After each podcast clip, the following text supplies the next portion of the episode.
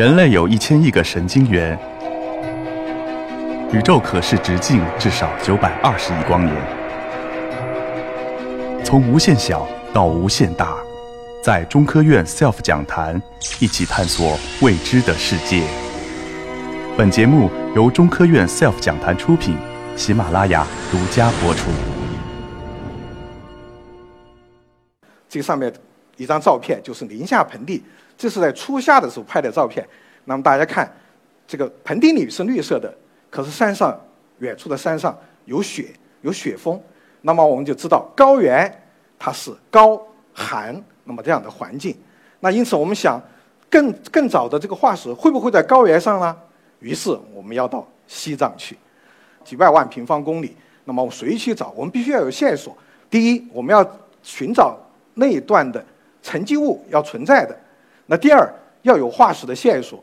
那比如说，我要找鲨鱼的化石，我要到海洋的沉积物里面去；我要找到披毛犀的化石，一定要这个陆相陆地上的沉积物。那么我们得到一个证据。那么这是在青藏高原的第一块被研究的化石，实际上也是中国第一块被研究的化石。这是一个英国人，那他叫 Falconer。那实际上他自己强调他是一个苏格兰人。那他从青藏高原得到了化石，但并不是他自己采集的。他有几个这个到。印度做贸易的商人，那么藏族的同胞，他身上带的这个护身符有两块竟然是化石，那么其中，那么他已经鉴定出来了，这就是犀牛的化石，但是他的认为是跟今天印度生活的这个印度犀那个独角蜥是一样的，那这个事情就放到一边去了。但是对我们来讲很重要，我们要去西藏，要去扎达他发现化石的这个地方。扎达可能大家没有听说过，阿里。阿里大家听的很多了，是吧？可是西藏的阿里，那想来大家应该比较熟悉。那么孔繁森生前工作的地方，那扎达最有名的是一个古格王朝的废墟。但是我们不关心这个，因为这个不是我主要研究的地方。那我们在这个地方发掘，在几百万年前的地层里面，那些红点，那么就是我们找到化石的地方。那确实，我们在这个地方找着了最早的披毛犀，那非常有意思。那那张照片是这个。扎达，大家要去的时候有个观景台，可以看见后面非常漂亮的雪山，叫伊比冈麦神山。那我们这个神山正对下来，就是我们找到披毛犀化石的地方。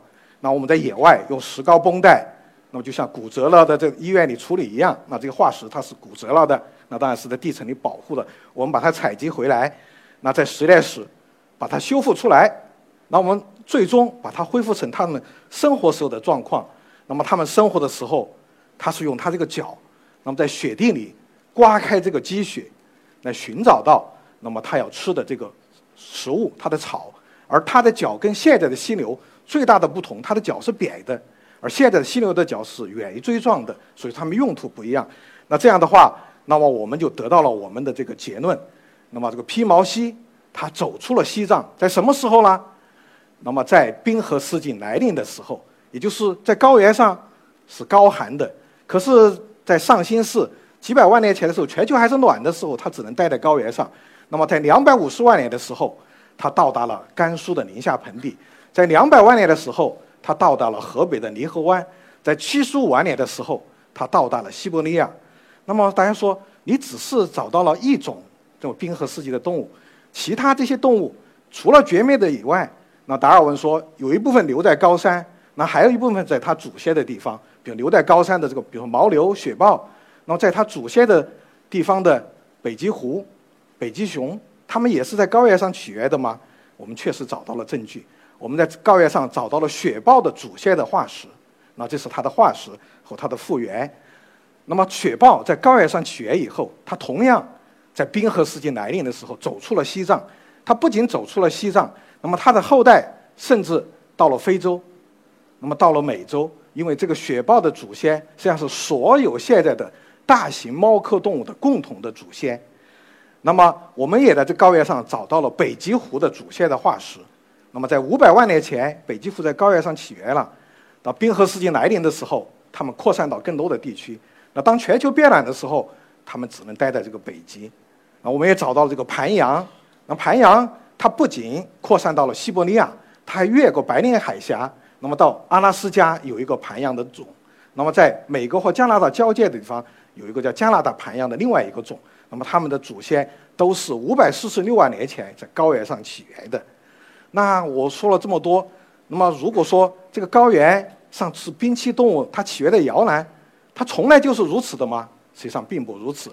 比如说，我们研究了一个地区，它现在的海拔是四千七百米，完全是一片高山的草甸。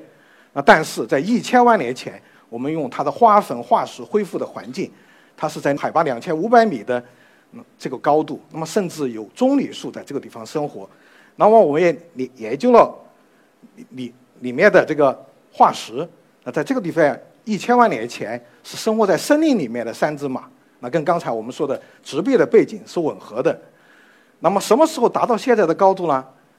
那么在四百六十万年前，我们在扎达这个盆地找到的这个三只马，我们分析了它的这个运动功能，能够证明它是在草原上生活的这个三只马已经不在森林里面了，而高原的植被是垂直分带的。那么草原在这个森林上限以上，那么我们经过这个科学的分析，那么重建了当时的植被，应该在。